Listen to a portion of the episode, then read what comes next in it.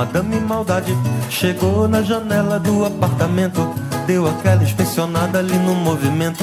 Foi até bater panela, gritou palavrão.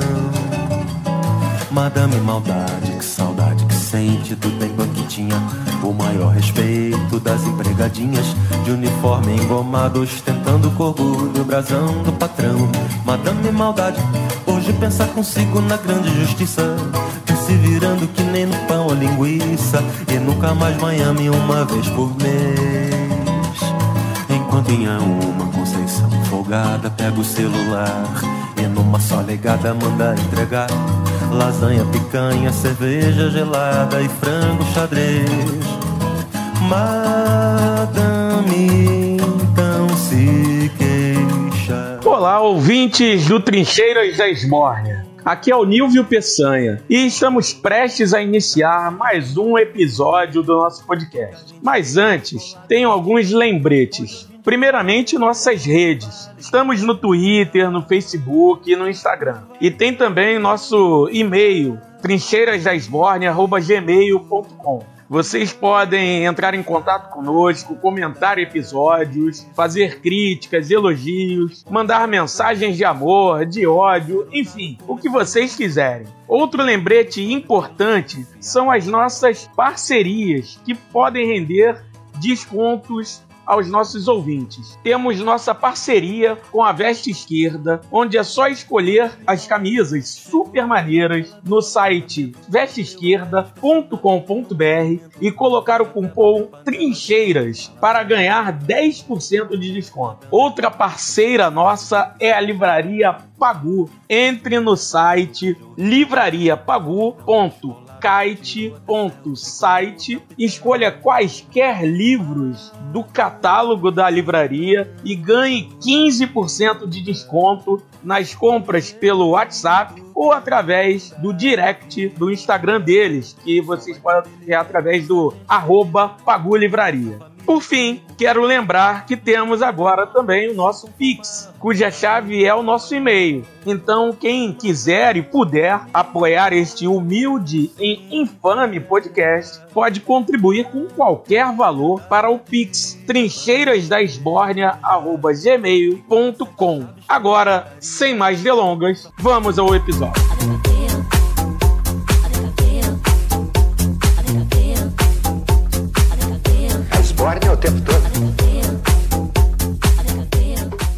Olá, meninos e meninas! Sejam mais uma vez bem-vindos e bem-vindas ao Trincheiras da Esbórnia. Para esse 39 episódio, temos ele, o cirando stalinista mais estiloso desse país, quiçá do mundo. Yuri Freire, senhoras e senhores. Salve Nilvola, um salve também aos nossos queridíssimos ouvintes que nos acompanham mais uma vez. Cá estamos, sempre bom estar aqui no Trincheiras.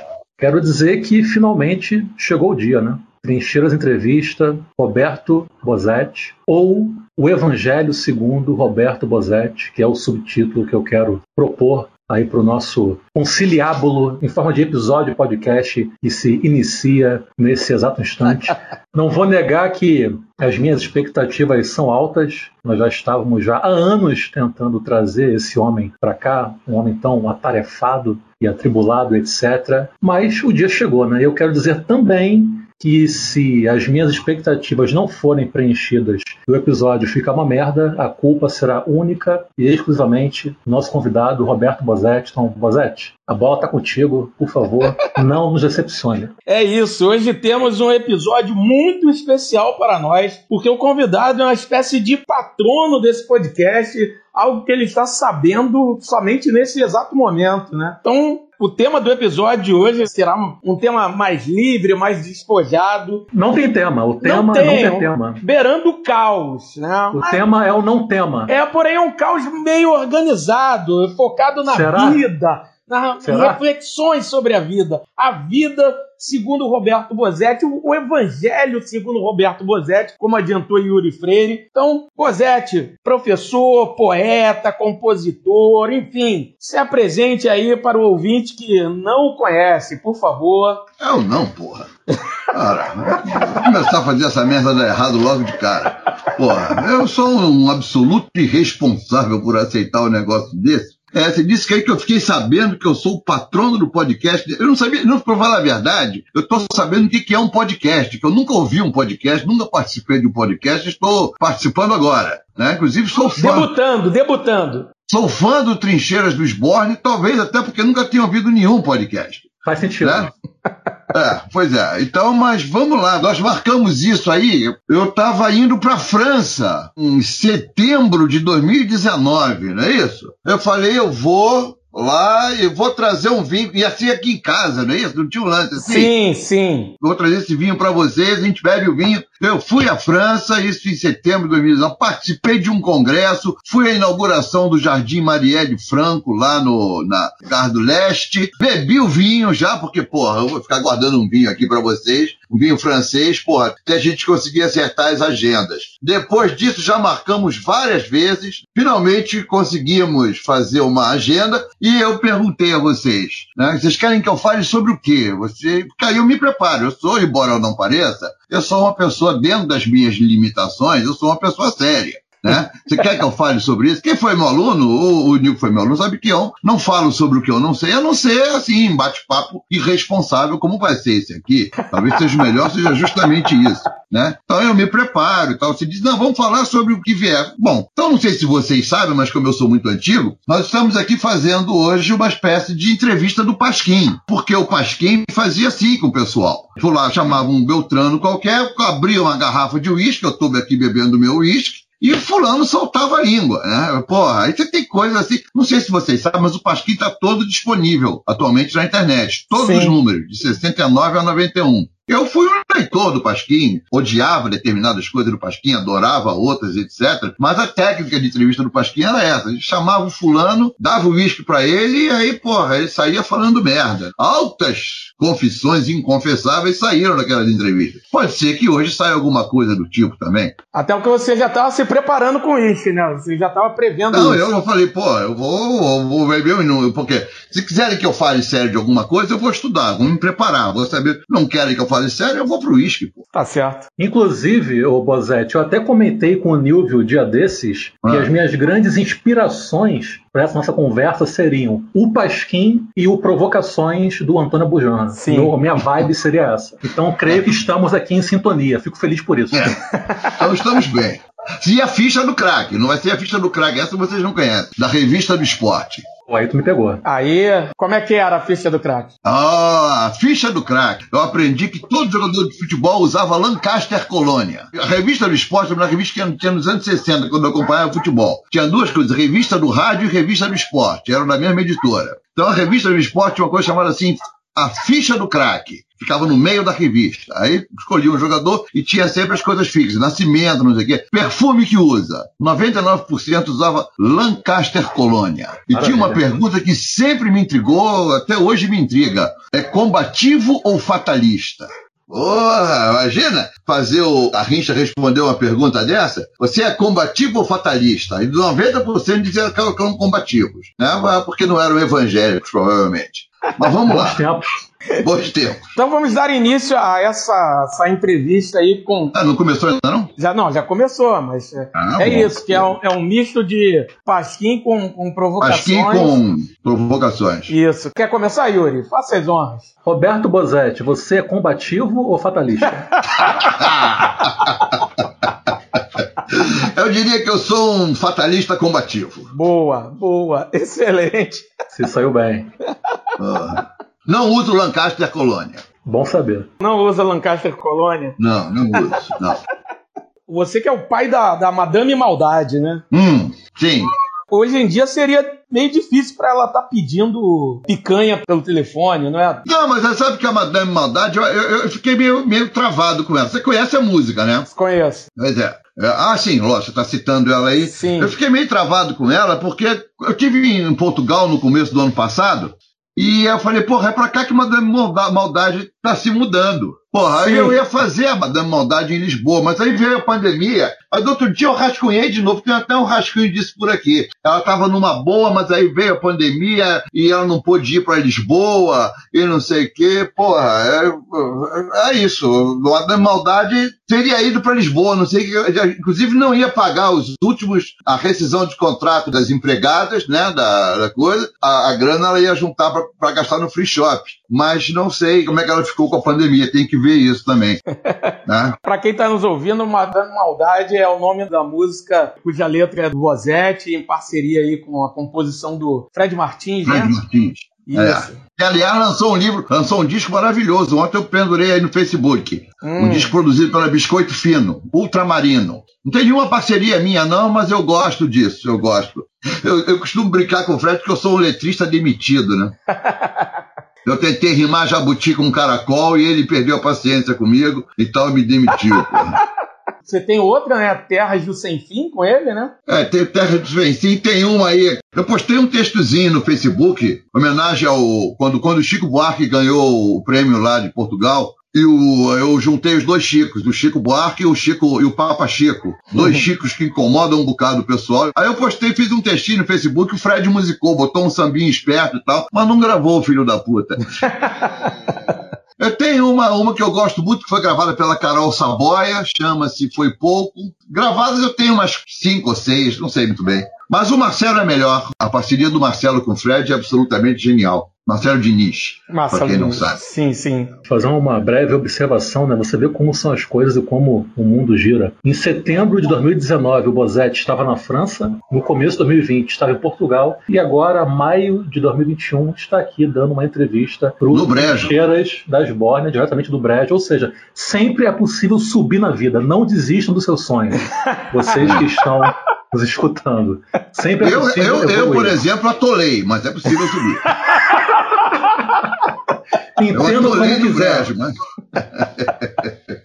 Agora, ô, ô, Bozatti, eu Sim. dividi contigo uma, uma reflexão minha, né? Ah, bom, Porque- pensei que era uma mulher, porra. Puta que pariu. Você sabe que uma vez eu fui trabalhar, eu fui trabalhar numa escola, deixa eu contar isso. Eu fui trabalhar numa escola. Primeiro dia, eu vou até dizer qual é o nome da escola e foda-se. Era Puta o que MV1 pariu. lá em Niterói, lá em, em Caraí.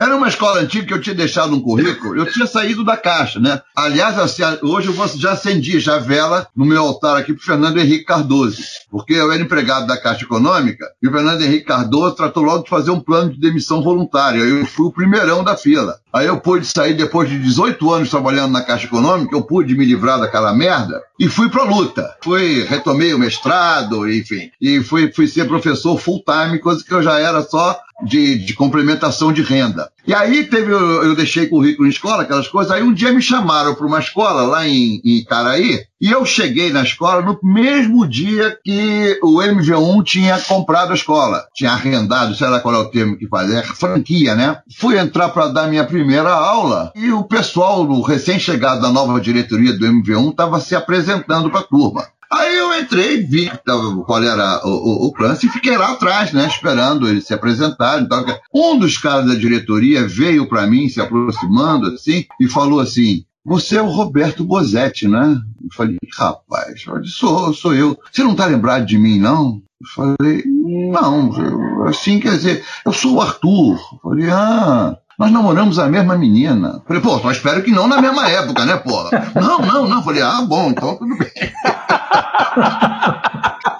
Você veio, você veio falar agora que vai dividir comigo, dividiu comigo, porra, va- vamos lá. Ah, Fica, fica tranquilo, não, não é uma mulher, não é uma menina, não é uma moça, é É. apenas uma, uma breve e ordinária reflexão. E conforme eu disse anteriormente, né, as minhas inspirações para essa nossa conversa serão o Pasquim e o Antônio Bujanra. E Uhum. eu estava pensando a respeito dessas entrevistas que são feitas, que gira tudo em torno de uma mesmice, né? São sempre as mesmas perguntas, as mesmas provocações e tudo mais. E eu queria muito tentar ser minimamente original né, no dia de hoje. Mas ao mesmo tempo eu fui acometido né, por uma espécie de proto-crise existencial que eu pensei, cara, a literatura já tem séculos e séculos de história, o teatro também, o cinema tem 130 anos, então todas as histórias já foram contadas. porém de formas distintas. Todas as perguntas já foram feitas, embora nem todas tenham sido respondidas. Porque a gente fica com essa preocupação do tal do clichê, né? Eu não quero ser clichê, não quero ser clichê. Mas às vezes a pessoa tenta tanto fugir dessa ideia do clichê que acaba agindo ou fazendo algo ridículo, estapafúrdio e totalmente desprovido de, de sentido. Então eu queria saber de você, Bozetti, se o não clichê virou o atual clichê. E rapaz, porra, vocês querem que eu fale de literatura? Não, né? Posso falar. Pode assim. falar o que você quiser, Bozete. É, não, é, não, claro, eu acho que sim, né, bicho? Porque, porra, com a rede social, com essas coisas todas, mesmo, mesmo antes, né?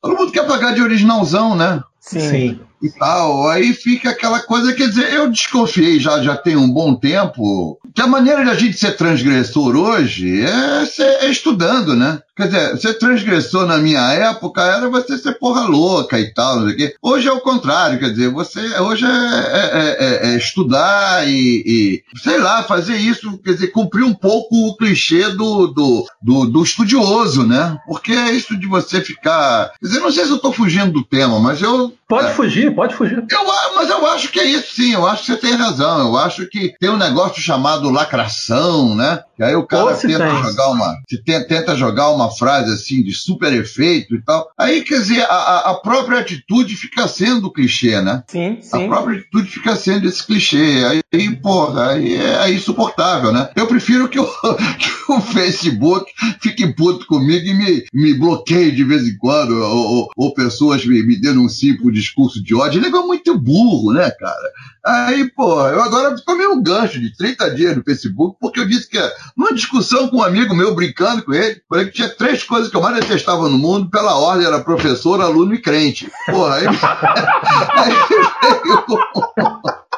aí me cancelaram por discurso de ódio, depois de oito advertências, o Facebook me, me avisou. É a oitava advertência. Pô, em 2018 eu levei, acho que nove ganchos, cara. ah, foda-se, porra. E não é lacração, né? É uma coisa que tem que desconcertar os outros, desconcerta tudo. Desconcerta o algoritmo, desconcerta o caralho a quatro, pô. Eu tenho uma frase que eu gosto muito, que eu patenteei. As pessoas sempre me dizem que o grande problema da ironia é que as pessoas não entendem, você pode passar por idiota. Eu concordo, eu só não vejo qual é o grande problema. Bom, ah, foda-se. Quer me tomar como idiota, foda-se, porra. Mas, pode falar palavrão no podcast? Pode, pode, pode, pode fica à vontade. Aqui é. Você pode tudo. Que é isso, Agora, Ô Bozete, você Sim. enquanto compositor, letrista e poeta, você tem essa preocupação de tentar fugir do, dos clichês ou você simplesmente liga o foda-se não tá nem aí? Caralho. Enquanto compositor, letrista e poeta mal sucedido, é, digamos que eu, que eu não consiga lá muito bem o que eu intento, né? Ah, não sei, é, a gente tenta de alguma maneira injetar um pouco de sangue novo, né, nas coisas e tal. Mas eu, eu me acho muito aquém do que eu gostaria. Por isso eu escrevo, eu escrevo muito, mas eu aproveito pouco. E, mas não, não, não, não, não é algo que me que me incomode, não. Eu acho que a gente tem que procurar, sim, fugir dos, dos clichês. Isso aí é, é lógico, correndo sempre o risco de cair em outros, né? O não clichê sim, se transformar num clichê. Mas uh, uh, são, são, são os preços da coisa, são os istos do ofócio, como dizia o outro. Né? E normalmente, assim, você falou que escreve muito e aproveita pouco. Normalmente, assim, você consegue identificar o que na letra ou na poesia que faz com que você olhe assim, não, isso aqui ficou bom, esse aqui eu vou aproveitar. Você, você consegue identificar aquilo que faz você realmente aproveitar a, a, a sua obra? Ou seja, aqueles que vão para o lixo e aqueles que não vão. Isso, você consegue identificar o que, que é que você vê naqueles que não vão para o lixo você consegue saber, é, identificar o que, que é? Olha, eu acho que não, viu? Eu acho que tem que decidir isso é o leitor. Eu vou assim, quer dizer, eu tenho três livros publicados, né? Deixa eu falar do, deixa eu falar da minha obra. Né? eu tenho três livros publicados. Um saiu em 2000 e eles são foda, porque eles saem com, com um ano e tal, mas são lançados só no ano seguinte, que sai sempre no final do ano. A data de edição é 2008, mas ele foi lançado em 2009. O outro seguinte é de 2009, mas, foi, mas saiu em 2010. Ah, fala o nome, pô. É, o primeiro é o A Tal Chamo, Tal Fogo. Tá? O segundo é o Firma Irreconhecível. Uh, e o terceiro de 2017, que é o Despreparação para a Morte. Isso, esse eu tenho. Né? É. Os dois primeiros saíram pela oficina Raquel. É, deixa eu explicar. O primeiro, que é de 2008, 2009, a tal chama, o tal fogo, ele reúne poemas. O mais antigo ali, se eu não estou enganado, é de 77. E são poemas que o mais recente é de 89. Ou seja, são poemas, digamos assim, dos anos 80. Que eu reuni com muito capricho, não sei o quê, para fiquei. Mas eh, não publiquei. Não publiquei. Antes disso, veja você, era para eu ter estreado por volta de 83,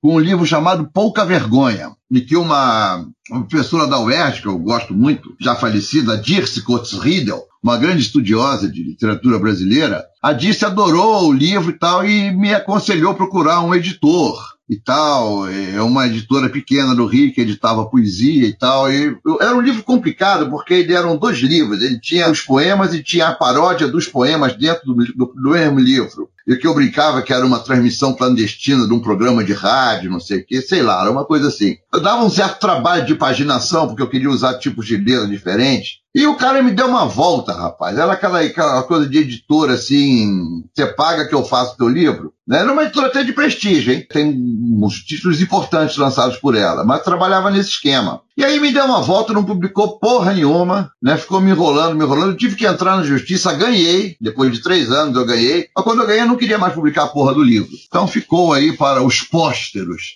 Né? Chama-se Pouca Vergonha. Pois bem, aí eu escrevi, eu fui escrevendo e tal, e final de, de 89 eu fechei esse outro, a tal Chama Tal Fogo, mas também nunca publiquei. E o Marcelo Diniz adora esse livro. Tanto é que ele que faz a apresentação. Ele adora esse livro. Então, vivia falando, porra, publica isso. Eu falei, não vou publicar porra nenhuma. Um dia ele chegou para mim dizendo que o, que o editor da Oficina Raquel, que já não é mais o mesmo hoje, ele passou adiante, que o editor da Oficina Raquel estava com um projeto de lançar livros importantes que nunca foram lançados. Se eu não topava, ele tinha sugerido meu nome para eu abrir a coleção. Eu falei, pô, você quer que eu estreie como um autor histórico, né? Porra, não, mas vai lá. Eu falei, não, não vou, não, não vai sim, porra, mostra pro cara. Aí tá, peguei, reuni o, o, o, livro, fiz uns, uns cortes a mais, não sei o que, mandei, o cara adorou o livro. Eu fui conversar com ele, eu falei com ele, oh, o Marcelo me disse que você tem esse projeto. Ele falou, não, não tenho projeto nenhum, não. Isso foi invenção do Marcelo, provavelmente para que você finalmente publique o seu livro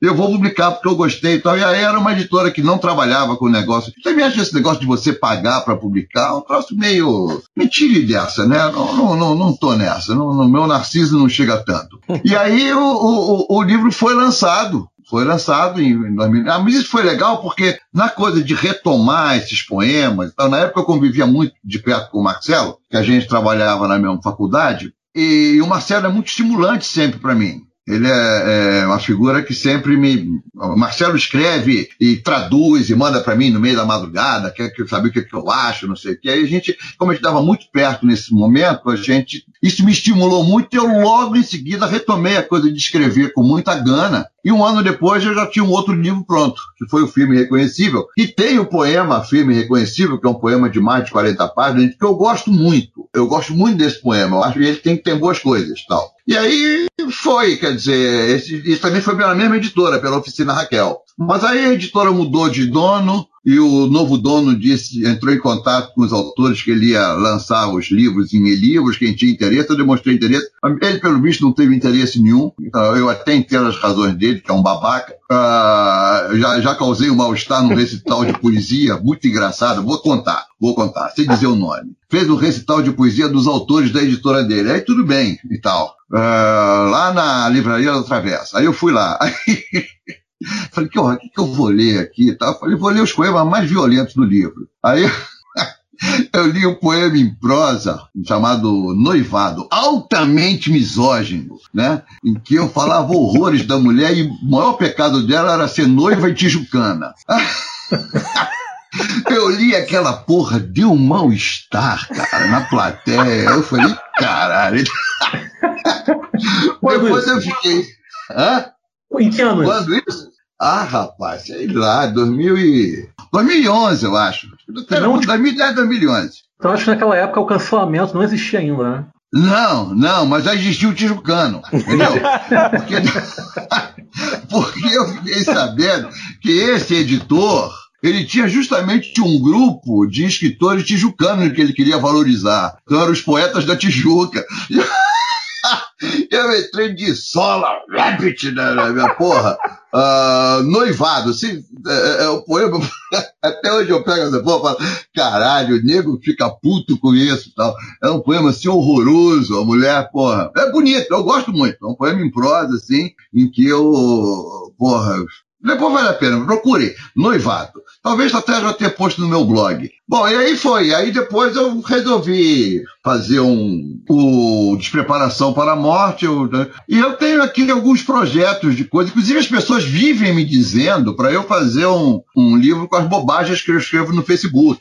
Com as crônicas e tal. Tem até gente que já se ofereceu para organizar isso para mim, mas eu tenho que ter as, as histórias da sua mãe dariam, né, dariam belíssimas crônicas mesmo. Né?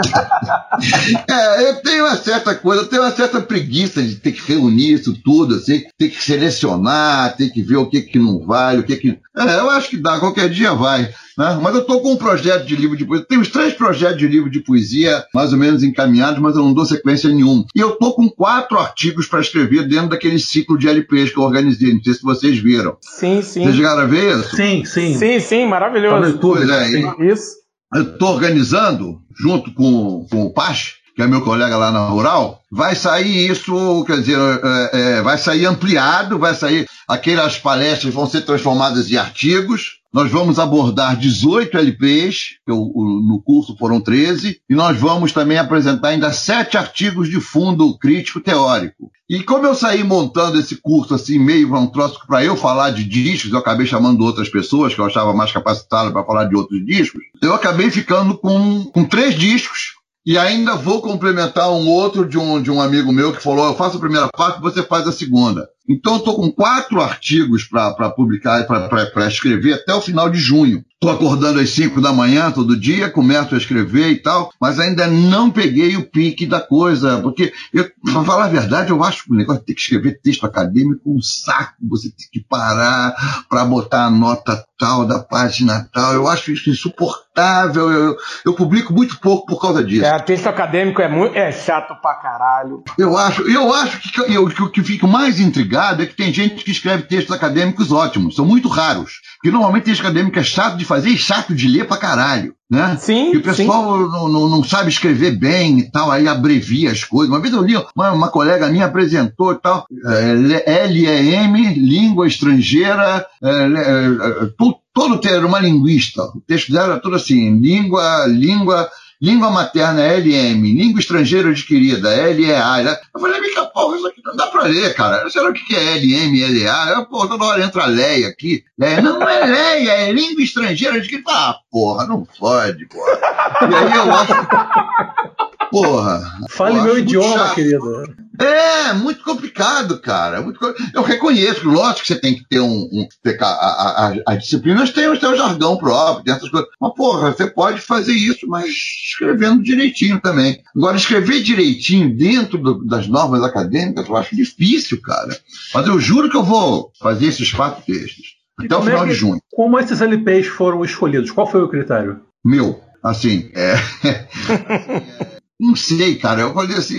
Porque, olha só, eu participei de um, de um ciclo organizado pelo Guto Leite, que é professor da, da URGS. Ele fez um ciclo lá na. Porque na URGS eles têm a disciplina Música Popular Brasileira. E agora já tem, inclusive, a Música Popular Brasileira 2, como uma disciplina optativa. E uma, tem uma que é do, do currículo regular. E o, e o Guto fez um, um. Já, aliás, já está correndo agora o segundo, eu vou participar também do segundo. Ele fez um ciclo de discos brasileiros, com 15 LPs e tal. Eu falei com ele, porra, que legal, não sei o quê. Ele falou assim, pô, eu até pensei em te chamar, mas você, eu vejo que você está muito ocupado.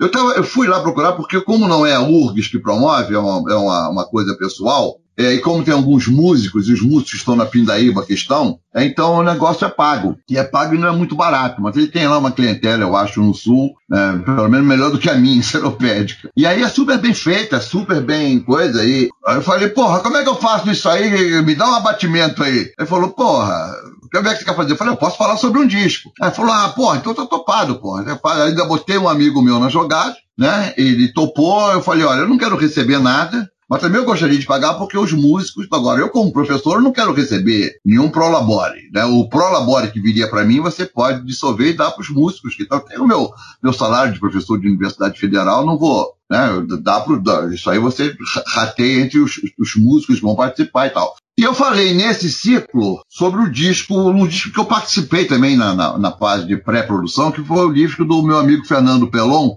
Cadáver Pega Fogo Durante o Velório, que é um disco foi feito em 83, ficou um ano preso na censura quase, e foi lançado em 84. E aí eu fiquei com essa ideia, porra, eu podia fazer um negócio desse na rural, à distância, agora que nós estamos com, com pandemia e tal. Aí eu comecei a pensar nos discos sobre, qual, sobre os quais eu gostaria de falar. Pensei em algumas pessoas que eu acho que poderiam falar bem sobre alguns discos, não sei o quê. Então a coisa foi meio assim aleatoriamente. Acabou saindo com 13, 13 LPs. A escolha, porra, fulano fala bem disso. Aí, porra, botava fulano lá.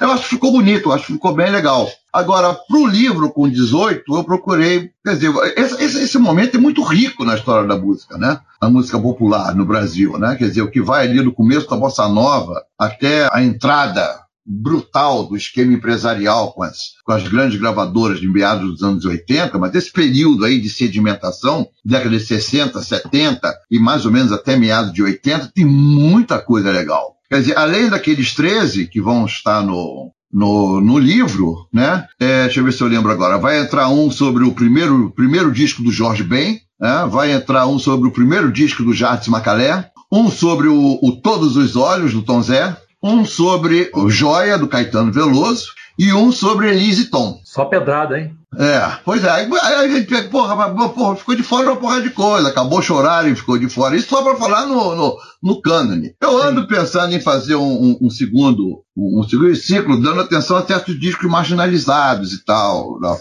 Uh, vamos ver. E, e aí ficou bacana. Eu tô. Agora eu vou falar no segundo ciclo do Guto, aliás, falando isso até. É mais esse compromisso que eu tô esquecendo. Que dia é hoje, hein, cara? Caralho. 10. 10 de maio. É. No dia 27 de maio eu vou falar sobre o Gal Fatal. Descaso. No, é, Gal Fatal, cara. De Gal Fatal, cara. Maravilhoso. É, eu costumo falar isso aí, meus amigos, assim, ficam babando, assim, porque foi um show que eu vi quatro vezes na vida, né, bicho? O maior disco ao vivo da história da música brasileira. É, eu era um moleque de 15 para 16 anos e, e Fui ali vi quatro vezes esse show, cara. E show dirigido pelo Ali Salomão, né? O Ali Salomão, com o Lenny Gord na, na, na, guitarra, na primeira temporada, porque aí o show parou no final do, de 71. Quando volta em 72, o Lenny Gord tinha sido substituído pelo Pepeu Gomes, que ainda usava meia de meia na cabeça, aquelas meias de, de nylon na cabeça, assim, pra prender o cabelo e tal. Porra, eu vi o Acabou Chorar antes de virar sucesso. Porra. Virou onda, hein? Porra, cara. Eu, porra. Cara, quando eu começo a falar, nego fica puto. Primeiro show do Luiz Melodia em teatro eu vi. Uh, o primeiro do Raul Seixas. Porra. porra.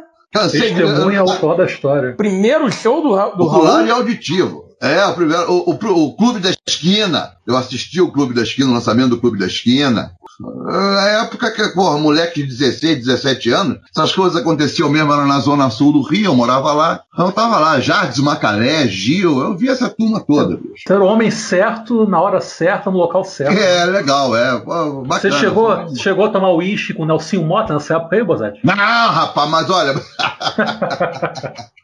Esse show, olha, olha como é que são as coisas. Esse, o, o show, os Novos Baianos tinham era brabo, né, cara? Era 72, as coisas corriam todas não. Você só, você só conseguia saber dessas coisas procurando se informar. Sim. E, puta merda, era um horror, né? Ditadura não tinha rede social né, naquela época. Pô, não, e ditadura médici, né, cara? Você não tomou nada com o Nelson Mota, mas tu chegou a entrevistar o Paulinho da Viola, né? Ah, não, o Paulinho eu fiz duas. Cara, o Paulinho eu fiz, quer dizer, a minha tese foi sobre o Paulinho. Eu tô escrevendo agora sobre o, o segundo disco dele, né? Uhum. Pro, pro, pro livro. A minha tese foi com o Paulinho, sobre o Paulinho, né? Eu, eu fiz oito horas de conversa com o Paulinho na casa dele. Caramba! Puta merda. Eu fiz uma coisa e tal, uh, uma primeira, depois. Uh, o Paulinho é muito. O Paulinho, Paulinho é aquela figura que a gente vê o Paulinho assim, é ele é aquilo ali mesmo, muito reservado, muito ficou constrangido porque eu cheguei antes da hora combinada. Eu tava sem carro, aí calculei mal. Porra, aí eu fui lá pra Barra da Tijuca, lá no Itanhangá que ele mora, né? Ah, hoje aquilo lá já é caminho mesmo pra, pra, pra, pra Rio das Pedras, né? Na época tava ela ainda começando. Quando isso? 2005. Certo. Aí eu fui pra lá, rapaz. Eu fui de, de, de Niterói pra lá sem carro. Meu carro tinha dado um. Não sei qual foi o bode que deu no carro. Aí eu fui, peguei lá no. na- chegou na Barra da Tijuca, você fiz uma volteação, peguei uma van ali, né? Aquelas vans das milícias. Aí. Aí eu falei pro cara assim: Você sabe qual é a rua tal? Ele falou assim: Sei. Ah, a rua onde mora o Milton Nascimento. Eu falei: É mesmo, cara? Porra, eu vim entrevistar o Paulinho da Viola. Ah, não, não, o seu Paulinho, do Chevetinho. Eu falei: É esse mesmo. Então, aí, aí eu acabei chegando antes da hora, o Paulinho chegou da praia, de bermuda, falou assim, "Mas você chegou mais cedo, eu falei, até desculpa, porque, não, não, então eu vou entrar, vou, vou me preparar para te receber. Eu tô aqui, ele tava de bermuda e sandália, porra, aí me recebeu de roupa direitinho, não sei o quê. Pô, é uma figura, assim, muito desconfiado, né, porque ele queria saber, quando ele sentiu que eu tava, que eu era familiarizado com o trabalho dele, aí ele foi se abrindo, foi ótimo, não sei o quê, ele ficou tão empolgado que ele falou assim, no- depois de quatro horas de entrevista, ele falou assim, pô, vamos marcar uma segunda pra gente tratar desses assuntos aí. Eu te ligo. Eu falei, então tá ótimo, me liga. Tinha que ser, porra, daqui a 15 dias ele marcou, fui, aí eu já tava até de carro. Porra, ele falou assim, "Ah, eu tinha, um, eu tinha uma gravação com a Marisa Monte hoje, mas resolvi te receber. Eu falei, caralho, Caraca, porra, eu- Marisa. Ele trocou a Marisa Monte por você. Porra, porra, tem, tem, tenho que me valorizar, né? Falei, porra, tinha uma entrevista com a Marisa Monte, mas eu resolvi, ah, porra, que isso, não precisava tanto, porra. Quem é Marisa Monte perto de Roberto Bozetti, né? Porra, é? E aí foi ótimo, comemos canjica, aí você viu canjica, comemos queijo com marmelada e tal. Paulinho é uma figura ótima, mas é muito reservado. E o Paulinho tem uma coisa assim, né? O Paulinho é muito difícil você falar com ele. Muito, é muito difícil. Já era, hoje acho que tá mais ainda. E, uma, e, e tem um, um, um verso, cara, que eu estava analisando, assim, no. Como é que dizia um poeta, mestre do verso, de olhar, não sei o quê, né? Se, se lágrima fosse pedra, eu choraria. Eu achei a referência era tão concreta, eu falei, porra, essa referência aqui, se lágrima fosse pedra, eu choraria. Quem foi que escreveu essa porra aí? As referências, assim, poéticas do Paulinho, era muito amigo do Ferreira Goulart, né? Mas isso aqui não é. Eu dei uma olhada na obra do Ferreira Goulart, não achei nada. Falei, parece João Cabral, cara. Aí, porra, mas também não. Se lágrima fosse pedra, eu choraria. Não achei isso. Aí, porra, vivia ligando pro Paulinho. Falei, porra, quem será esse poeta? Quem será esse mestre do verso? Será que é alguém. Eu tinha certeza que era alguém especificamente. Por causa disso que eu fiquei tentando encher o saco dele. Aí ligava e nada, ligava. e- Um dia eu liguei, falei, Paulinho, tal, não sei o quê. Falou, "Ô, como vai tal. blá, blá. Já sabia que estava escrevendo sobre ele. Eu falei, tenho uma pergunta para te fazer. Quando você fala no, no, no, no Bêbado Samba, um mestre, eu não me lembro agora do verso, do verso, se lágrima fosse pedra, eu choraria. Quem é esse mestre do verso? Ela falou assim, olha, eu nunca falei para ninguém. Talvez pro Zoini Ventura eu tenha falado. Mas eu vou te falar, é, esse aí é João Cabral de Melo Neto. Eu falei, eu tinha quase certeza que era, Paulinho. Falei, Cara, e aí nesse dia o Paulinho estava disposto a conversar, porque eu, eu entendi o seguinte: Paulinho chega por volta das 5, 6 horas da tarde, ele senta no cantinho dele na sala, e ele tem um maravilho, uma maravilhosa coleção de cachaças. É a hora em que ele toma uma cachaçinha, entendeu? E fica ali ao alcance do telefone. E eu peguei ele justamente numa hora dessa, assim, falei, porra e tal. E aí, cara, eu liguei e ele estava disposto a conversar, cara. Ficou uma hora conversando comigo no telefone, me passou tal. E aí foi aí que nós conseguimos marcar, eu consegui marcar a entrevista com ele. E era realmente o Paulinho da Viola, o, o, o João Cabral de Melo Neto, a referência. Ô, maravilha. Na hora. Pegou ele na hora da cachaça, né? Peguei na hora da cachaça, pois é. Melhor hora Beleza. possível, né? Paulinho animadinho. É, porra. E ele é muito difícil de você, ele é muito reservado. Então, eu- eu- no último dia que eu levei, eu, eu, eu levei para ele um disco da Aracy de Almeida. E tem a música que o, que o Caetano fez em que homenageia ele. Ele falou: Você sabe que eu nunca, nu- eu não tenho essa gravação da. Eu falei: Eu tenho o disco, eu vou te dar, vou te emprestar. Ah, me empresta, não sei o que. Eu emprestei o disco, ele ficou com ele. Ficou feliz, fiquei feliz. Aracy de Almeida cantando A Voz do Morto. Caetano Veloso homenageando Paulinho da Viola em 68. Mas vamos lá, o que mais vocês querem saber? E você chegou a ter contato com outros artistas, ô Bozetti? Não, cara, eu, eu parto sempre do seguinte princípio, Yuri. Eu gosto mais dos artistas, do- da arte do que dos artistas. Concordo. Eu, eu- concordo. eu tenho uma coisa assim que é o seguinte, cara, eu tenho medo. Quer dizer, eu, eu- eu nunca me aproximo das pessoas por serem artistas, por serem poetas, entendeu? Eu me aproximo. Se a pessoa for, legal, tal. Mas aí sempre me dá embaraço, porque tem muita gente que eu detesto o que escreve, detesto o que faz, e aí o cara é super gente boa. Eu não vou citar nomes aqui, mas e aí vice, aquela porra. E vice-versa, né? E vice-versa, entendeu? O cara é um Tem babaca, mas é um grande escrota, mas que faz coisas geniais, cara. Sim, eu sim. também não tô afim de ser amigo, entendeu? Então eu prefiro, eu, eu me aproximo das pessoas, o que não é muito comum no meio, né? As pessoas procuram, ah, vou procurar o fulano de tal, até porque sempre vê nisso uma espécie de escada, né? Quem sabe se eu, não, se eu conseguir, eu não fico Aí, porra, mas isso aí não passa pelos meus registros, não. Eu prefiro, eu, eu prefiro a arte do que os artistas. A não ser que os artistas sejam meus amigos, independente disso. Mas você foi professor da Carolina Jabor, né? o, o, pai nunca Você foi. Você conhece também essa, o, essa grande gafe é. da, minha, da minha carreira de. É, sim. Fala um pouquinho. Pô, se eu começar a contar minhas gafes, esse podcast vai ser o podcast das minhas gafes. Que ideia excelente. Posso contar uma com Paulinho da Viola. Eu nunca contei em público, já contei para pouquíssima gente, que Opa. a gente pode lançar na rede aí. Então, então já. Vamos falar da Carolina Jabu. Carolina tem um, um, documentário maravilhoso, né? Com Lula Buarque de Holanda sobre sim. a velha guarda da Portela. Não sei se vocês conhecem. É o Mistério de Samba. É né? maravilhoso, é lindo, tem uma das cenas.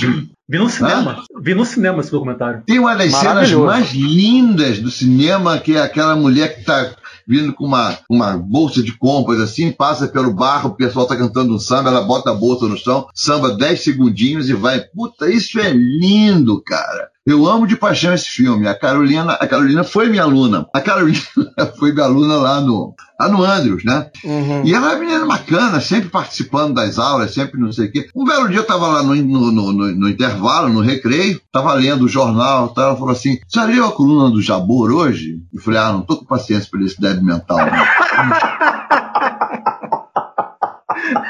aí tá, aí passou.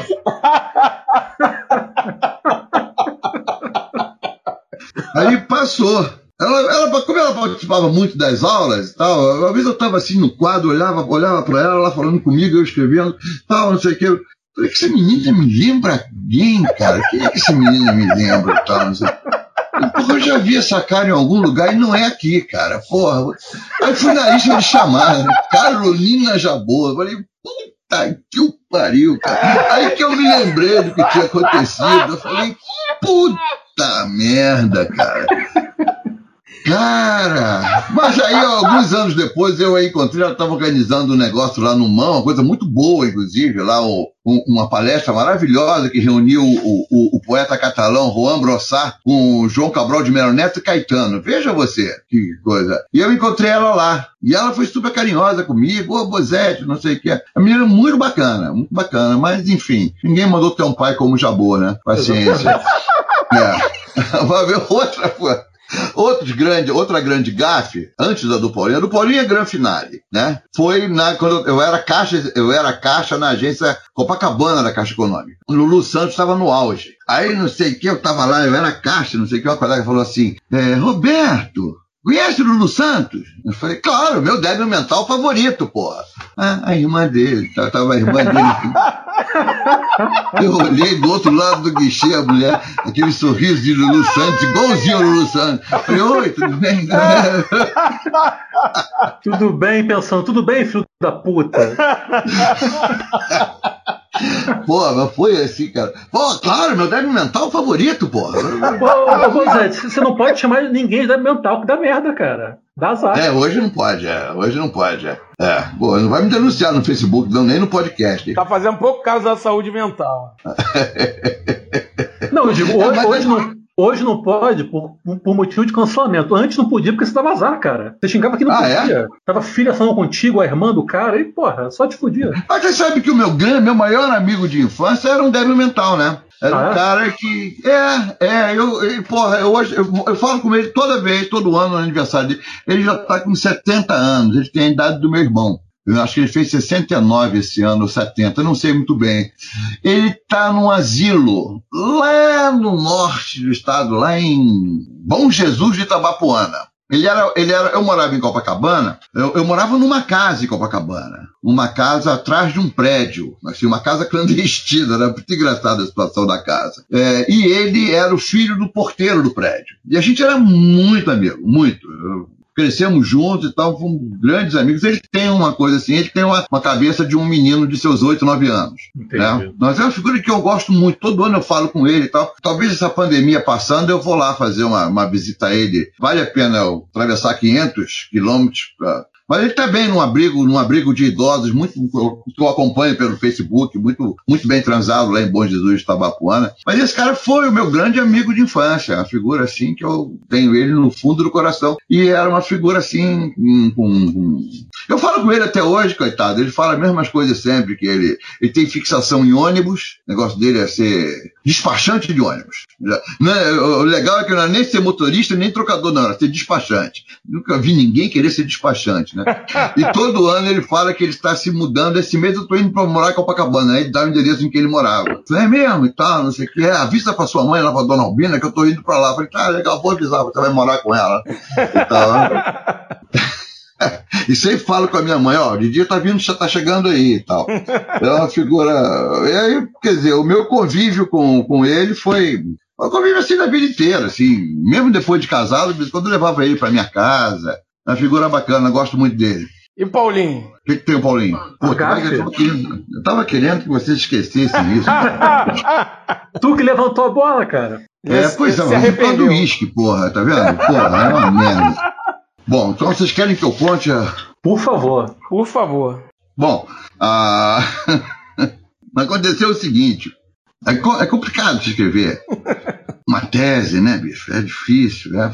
Trabalhando. Enfim, eu consegui escrever minha tese e tal, os últimos. Os últimos, o último mês. O, você lembra do Jorge Neres, ô Nilvio? Lembro, pô, lembro do Neres. Eu, né, você não me chegou a pegar como coordenador em Campo Grande, não, né? Sim, Já não era sim, mais coordenador. Sim. Cheguei. Ela, era coordenador aí? Foi, foi coordenador é. e meu professor. Eu, para conseguir escrever a minha tese, o final, como é que se chama aquele, aquele pique final? Tem um nome qualquer em corrida que agora não lembro. Um sprint. Sprint. Eu contei com, com o meu querido Neres. O Neres a gente fez graduação junto. Aliás, a minha coleção de histórias com o Neres também é enorme. Né? Figuraça. E o Neres, eu chamei o Neres e falei assim: ó, Neres, eu vou ter que sumir do mapa durante pelo menos um mês até eu conseguir concluir a minha tese. Uh, não existe a coisa da substituição do coordenador na Estácio, não sei o quê, mas eu ia pedir para você segurar esse pepino para mim. E o Neres segurou gloriosamente o pepino por um mês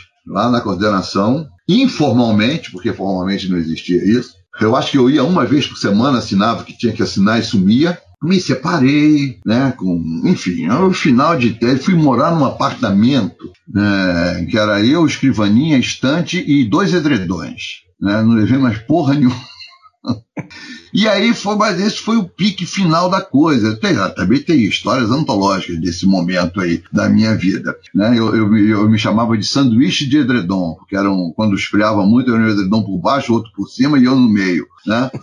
E aí, quando acabou a tese, cara, quando eu defendi a tese, foi numa sexta-feira. Choveu pra caralho, mas choveu, mas enchia aquela porra. Foi em janeiro de 2006 e tal. E eu fiquei esgotado, né? Pra você ter uma ideia, eu fiquei esgotado. Eu passei o sábado todo de molho, etc. Um domingo idem, assim, sem ânimo pra nada. Tava eu, olha, olha, veja vocês que decadência, assistindo Pânico na TV, deitado. Que fase. No que fase? Deitado no chão da minha sala, sobre meus edredões, assistindo Pânico na TV, quando eu toco o telefone. O Pânico nessa, hora, desse, nessa época, acho que ia ao ar por volta de umas 6, 7 horas da noite, uma coisa assim. Toco o telefone, ah, Roberto Bozetti? Eu falei, sim, Paulinho da Viola. Ô, oh, seu canalha! Você não foi não, né, cara? Porra! Não, pois é, eu tive um compromisso, eu fui tocar em São Paulo e tal. Cara, eu devia estar tá dormindo, eu não sei o que, que foi. Eu, eu achei que era um amigo meu. Toda vez que a gente se falava no telefone, né? A gente começava assim, Roberto Bozetti, eu dizia o nome dele na íntegra, ou vice-versa. Então, quando ele pegou o Roberto Bozetti, e ele tinha ficado de ir à minha defesa, e não foi também esse amigo. O Paulinho disse que se pudesse, ele iria também. Só que o Paulinho me liga e diz assim: eu não pude ir e tal. Falei, ah, sei. Aí como é que foi? Falei, foi bom pra caralho, né? Quer dizer, tirando a banca que era uma merda, porque foi bom pra cacete, eu sou muito bom. Né? Eu comecei como se eu estivesse falando com esse meu amigo, entendeu? Eu falei, meu orientador era uma besta, não sei o quê. Alguma... Cara, é, não, porque eu, eu, eu, eu, eu toquei no aniversário de São Paulo, era 25 de janeiro. Aí eu, eu comecei a ligar, falei, aí eu vi que o Paulinho da Viola fez um show no dia 25 de janeiro, um show em Praça Pública, em São Paulo. E tal. Cara, aí no meio da coisa eu falei, cara, a voz do Paulinho é inconfundível, né, cara? Porra. Eu falei, cara, eu tô falando com o Paulinho da Viola, cara. E o Paulinho não, não diz um palavrão, é um cara assim, super. Eu entrei chamando o cara de canalha, né? Dizendo que eu sou bom pra caralho, não sei o que. Eu no meio da coisa. Falei, Paulinho, Paulinho, Paulinho, acha eu te falar uma coisa, pô. Porra, é, deixa eu te falar uma coisa, cara. Eu, eu, eu tô pensando que é um amigo meu e tal. Você, me desculpe, pelo amor de Deus. Ele começou a rir, né? Falou, não, tudo bem, isso acontece. Tal. Porra, eu falei, caralho, puta que eu. Muito bom. Ainda bem que foi no final Porra. da tese, né? Hã? Ainda bem que já tinha Porra. acabado. Puta merda, cara. Mas você tava sóbrio, Bozetti? Tava, mas eu tava muito cansado, cara. Eu tava muito cansado. Tinha, o, o final da tese tinha sido muito, em janeiro, né, cara? Justo. Tinha sido muito extenuante, assim. Eu tinha passado o sábado de molho, o domingo também, cara. Pô, eu tava vendo o pânico deitado no, no edredom. Você vê como é que era o meu estado, pô. Sim, fim do poço total. Ah, porra, e o cara assim, pô, e o Paulinho, cara, depois eu fiquei assim, porque o Paulinho não. Paulinho não diz um palavrão, o Paulinho é um cara assim, super, sabe? E eu entrei chamando o cara de canalha, cara. Ô, seu canalha, você não foi. né? Ô, Bozetti, por acaso você voltou a falar com o Paulinho depois desse dia? Sim, Ah, tá. sim, me desculpei mais uma vez por isso, mas ele sempre riu. Ele, porra, não, acontece, não esquenta com isso não e tal. Figuraça. Quando, eu, quando saiu o meu, meu, meu filme reconhecível, meu livro, que tem um poema ali que eu gosto muito, é um dos poemas que eu gosto, que é um poema chamado Cabral com Ímpares, em que eu homenageei o Cabral, Paulinho da Viola e Tom Zé. Aí eu mandei o livro pro Paulinho, assim como mandei pro Tom Zé, o Cabral já tinha morrido. Aliás, o Cabral morreu sem conhecer a minha poesia, que foi uma lacuna na vida dele, é claro. Mas aí, não, mas essa- aí tem uma história bacana com o Tom Zé, que não é nenhuma gafe. Aí eu mandei, eu peguei o endereço do Tom Zé, mandei o livro pra ele, mandei o livro pro Paulinho, Paulinho nunca me retornou. O Tom Zé, rapaz, Com medo, com- espero que provavelmente, né? eu- Hã? Com medo, provavelmente, de ele telefonar pra você e. Ô, seu canalha, porra. Uma vez eu tô no trabalho, cara, lá, me preparando pra entrar em aula, e entra um, um coisa pelo Messenger.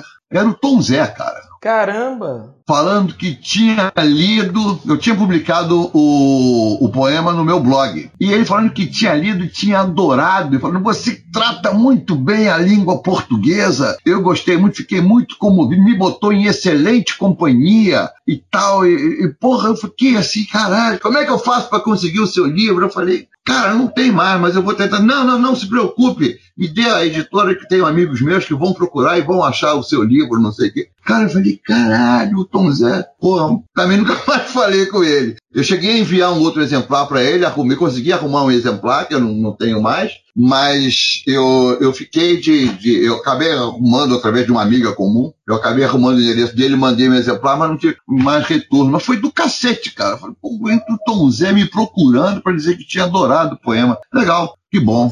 Porra, podia, podia ser uma escada. Podia ser uma escada também, mas eu nunca penso em termos de escada. Porra. O Antônio Biar, né, o, o poema que, que o, o Nino Ah. Navarro, né, o teu filho, musicou Uhum. ali pro, pro, pro álbum dele, é do Firma Irreconhecível? É do filme reconhecível. Ah, É. não, ficou, ficou muito bom, né? É, eu gosto. Quer dizer, o, o Antônio Biá do Nino, ele, ele fez uns cortes, ele tirou algumas coisas do poema e tal. Mas o Antônio Biá dele é mais raivoso que o meu, né? É um troço meio. né? É, não, ficou ótimo. Pesadão, né? Ficou muito bom. É, eu, o Antônio Biá- o meu Antônio Biá é mais divertido, eu acho, é mais no espírito do filme, que eu, eu adoro aquele personagem, como Aham. adoro o ator, né? Sim. Porra, Zé Dumont é do caralho. Zé Dumont é maravilhoso. Eu gosto muito daquele filme, eu acho um filme bacana pra cacete. Eu acho, eu acho que eu- ali meus três filhos tocam naquela faixa, né? Ah, então, estão os três ali, né? São os três ali, tá? a guitarra do Leon e o Nino, estão em guitarra, e a bateria do Gil. É um, não, o, o álbum é muito bom, é o Guanabara City, Eu City, gosto. né? É, eu gosto daquele álbum, gosto muito. Não sei se o Nino tá com pique de voltar a trabalhar com música. Eu acho que sim, às vezes, tá emitindo alguns sinais. Ele tá muito bem lá na França, tá trabalhando com turismo, né? E olha aí, trabalhando com turismo e tá bem, hein? Ser artista pra quê, né? Complicado, né, cara? Complicado. Não, e a eu França tenho- me parece. A França me parece um bom lugar para você trabalhar com turismo, né? Pô, né? É, pô, mesmo na pandemia ele tá. Sim, sim. Ele tá segurando legal, né? Me deu um neto agora, quer dizer, tá com seis meses. Pô, Então, você tem um neto francês. É, não- eu não sei se ele é francês. É, ele é francês. Porque na- na- não, não- não basta nascer na França você ter nacionalidade, Sim, não. Tem é. uma série de coisas. Tem. Mas Ah, ele preencheu, tá tudo. Porque eu tenho, eu vou te falar uma coisa, cara. Eu tenho um grande arrependimento. Eu estava falando isso com a minha mulher. Eu estava ouvindo na rádio hoje que tem duas cidades italianas, uma na região da Toscana, que é uma maravilha, né? Na região da Toscana, caralho. Eu tive lá na. Porra. É um sonho, cara. Pisa, Florença, aquilo ali. É, aquilo, a Itália, como diz a minha nora, é sacanagem, cara. A Itália, pra onde você olha, é bonito e é humilhante, cara. Vocês ficam. Você conhece, não? Não, não. Não, não. Porra, bicho, fui é- até São Gonçalo só. Porra, é, porra. Não, aí, uma das coisas que eu brigo sempre com meu filho é sempre assim, né? De vez em quando eu, porra, eu tentei te ligar essa semana. Não, eu fui a Munique e tal. tal. Porra, eu tava em Amsterdã. Eu Falei, caralho, aqui eu não consigo chegar em Itacuruçá, caralho. Com muito esforço eu desço ali, Paracambi, Itaguaí já é o final da linha pra mim. O cara, porra, porque na Europa é o máximo, né, cara? O cara tá lá, ele mora atualmente numa cidadezinha perto de Lille, que é quase na fronteira da França com a Bélgica. Aí não, fui passar um final de semana em Amsterdã, fui lá encontrar uns amigos em Munique e tal. Tipo, é, porra, caralho, que merda. Né? E aí, quer dizer, as coisas que eu tenho, eu tava falando isso com a minha mulher, cara. Minha irmã insistiu a vida inteira pra eu tirar a cidadania italiana, eu nunca quis, cara. Eu nunca tive vontade de ir embora do Brasil, cara. Hoje eu tenho uma vontade louca de ir embora do Brasil, cara. Eu não tenho cidadania. Hoje é difícil mesmo. Porra, tá muito desanimador isso aqui, cara, muito. Porra, olha, e olha que eu fico aqui isolado no brejo, aqui, mas porra, eu queria estar isolado. Eu queria, eu queria ser uma espécie, sem a genialidade, sem a capacidade de ser o João Gilberto, levar o Brasil no meu arquivo, entendeu? Pô, o João Gilberto levava o Brasil portátil dele, né? Porra, aquela coisa, viveu a vida inteira assim, por aí, né? Eu gostaria de levar o Brasil aqui, pegava minhas coisas todas aqui, botava num caminhão, ou botava num, num, num, num pendrive, botava num HD e levava o Brasil, o meu Brasil embora. Cara, cara, tá muito insuportável esse país. Tá foda. Tá muito, muito difícil, tá muito complicado, tá muito. Eu, eu na, na, na sexta-feira, eu tive uma, uma queda de Brasil, assim, né? Com aquele negócio do jacarezinho, não sei o que. Eu comecei a ler aquilo, cara. Porra, eu quando chegou 5 horas da tarde, eu arriei. Eu falei, caralho, eu, eu fiquei até, até, meia, até metade do sábado, eu não conseguia Ah. ânimo pra nada. Não, a a semana Porra. passada foi cruel, né? Teve, Porra, teve o- a, a questão da creche, Porra. a morte lá do Paulo Gustavo, que eu acho que é uma, uma coisa que representa a morte de, de, né, de, de vários brasileiros aí. Mas uma, uma coisa bacana, né? Quer dizer, eu nunca vi. Eu tentei ver Minha Mãe é uma peça, o filme, desisti com 10 minutos. Eu não sei o que dizer do que ele fazia em termos de, de- do trabalho dele. É uma, uma coisa assim, aquele humor meio gritado, estridente, eu não tenho muita paciência, eu associo logo a Suzana Vieira. Assim, porra. Mas eu era uma figura super legal, né, cara? Sim, sim, sim, simpático, sim. simpático. É, era uma figura super bacana, que tinha umas. Então, qualquer dia passando essa commotion, aí eu vou tentar ver o Mas- que, que ele deixou. Mas, Bozete, o filme não vai melhorar, tá? Te adianto logo.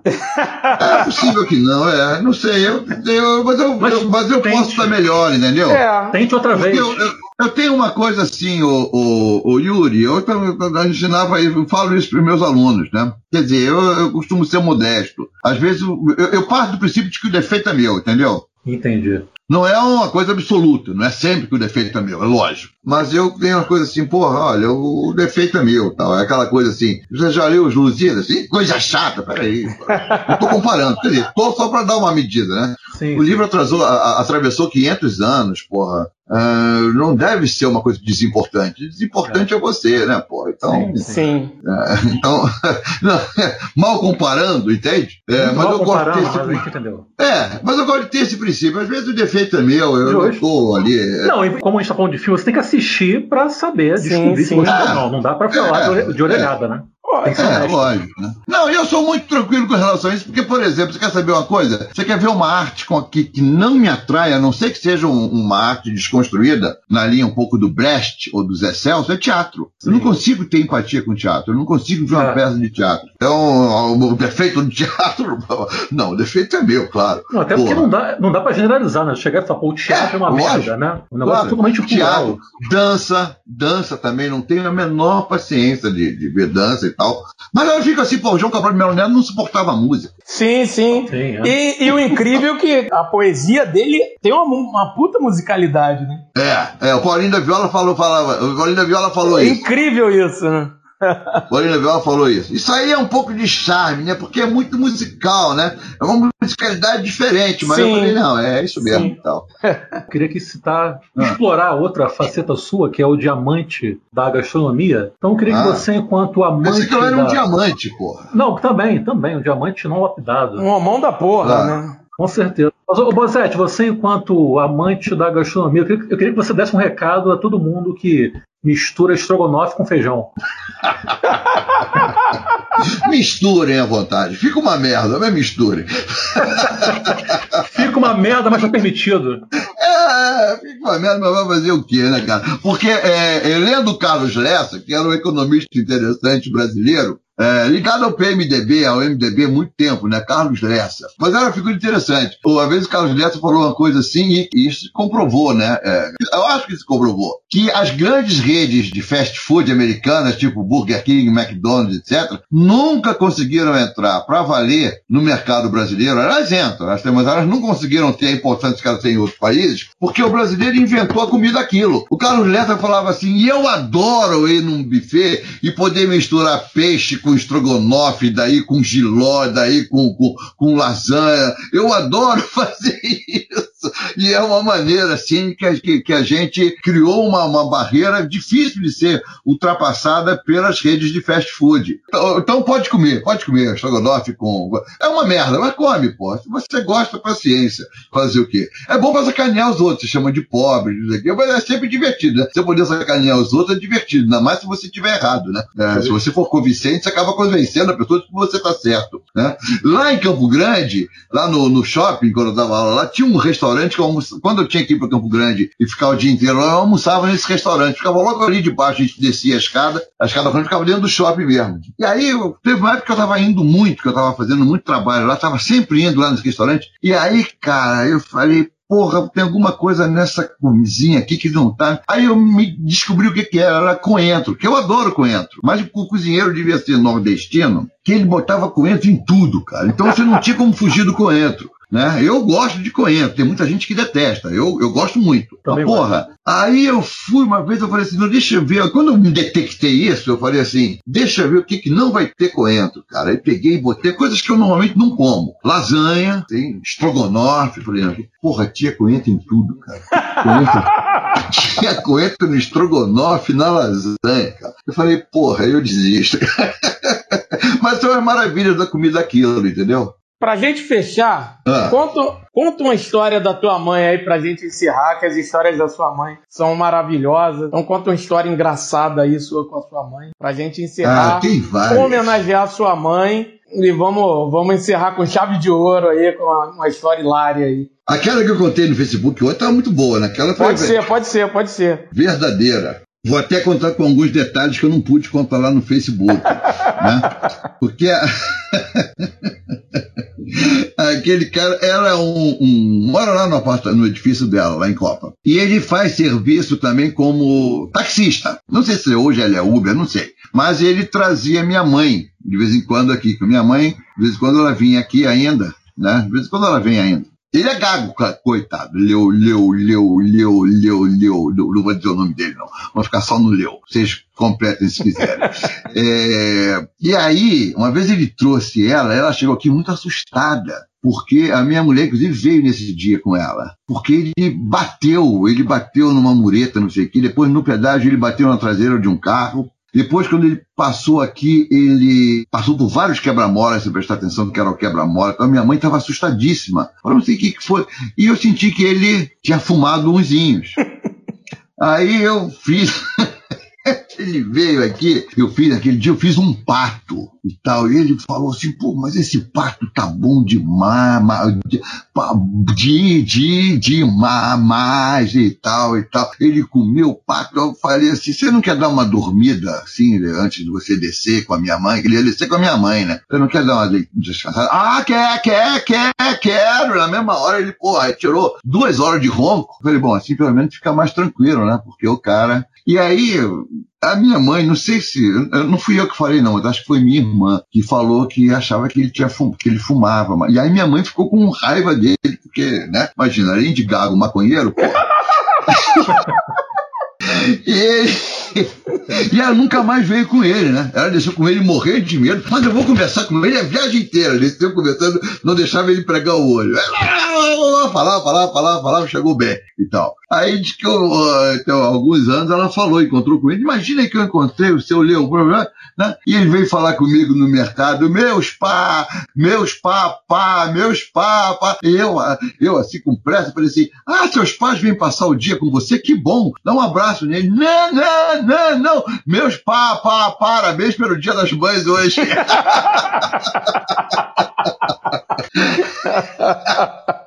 É, a minha mãe tem uma motoca, cara, aquela, aquela é, uma, uma motoca, um, um, um, triciclo que ela anda né? Que ela já não, não se locomove mais, mas ela anda com aquela motoca pelas ruas de Copacabana. E é o terror das calçadas, né? Porque ela vai com aquilo assim, as crianças ficam fascinadas, olham para aquilo, vê aquela velhinha a mil por hora ali, ela vai e tá puta, cara, é uma aventura ir num supermercado com a minha mãe, cara. Ela tira fino daquelas pilhas de latas, assim, ela vai tirando fino, vai, e quando a pessoa tá na frente, assim, sai na frente, pô! Uma vez ela tava com a minha mulher na rua, a mulher tava na frente dela, deu uma palmada na bunda da mulher, sai da frente, porra! Minha mãe é uma figura, cara. Eu vou botar ela pra concorrer com a mãe do Paulo Gustavo. Dá pra fazer um episódio só de história da sua mãe, né, Bozete? Ah, dá. Porque a minha mãe é muito velhinha, tá com 95 anos e tal, ela vem. E ela não é a boa velhinha, entendeu? Ela tem aquela pinta assim, de cabelinho de algodão, não sei o que. Ela vem aqui, por exemplo, eu vou com ela no mercado aqui, quando ela vem aqui. Aí eu vou no mercado e tal. Aí as pessoas vêm falar com ela, que ela morou aqui muitos anos, né? Aí fala, ô, oh, dona Albina, como vai, a senhora? Tudo bem? Ela fica olhando assim, sei, mas quem é você? Quando eu sei, eu falo, mamãe, é fulano de tal. Ah, você, ah, tudo bem? Ah, tá, tá bom. Ela não é a boa velhinha, só na aparência. Só. Mas o, o, mas é uma boa senhora. O bom de envelhecer é que você pode ser cuzão sem ser julgado por isso, né? A pessoa acha que é fofinho, né? é, ou, depende do caso. É. Eu gosto muito da frase do Caetano: envelhecer é uma merda, mas é melhor do que não envelhecer. Ah, é, isso. é isso. Não tem é? escolha. É ótimo. Então a gente fecha com a frase do Caetano, com a história de sua mãe, Isso. com a frase do Caetano. E o Bozete, a Maravilha. gente agradece. E com a ausência do Adriano. E com a ausência do Adriano. O Adriano tá, tá, tá ausente da gente, mas isso aí a gente, a gente resolve em casa, isso aí. Tá certo. Tá bom. Foi um prazer, foi ótimo bater um papo com vocês. Gostei muito. Com certeza. O prazer foi imensamente nosso. Obrigado, Bozete. Valeu. Valeu, valeu. Abraço. Valeu, abraço. valeu. Abraço, Bozete. Obrigadão. Valeu. Valeu, valeu. Budismo moderno de Augusto dos Anjos. Tome, doutor, esta tesoura e corte minha singularíssima pessoa. Que importa a mim que a bicharia roa todo o meu coração depois da morte? Ah, um urubu pousou na minha sorte. Também, das diatomáceas da lagoa, a criptógama cápsula se esbrou ao contato de bronca destra forte. Dissolva-se, portanto, minha vida igualmente a uma célula caída na aberração de um óvulo infecundo. Mas o agregado abstrato das saudades fique batendo nas perpétuas grades do último verso que eu fizer no mundo.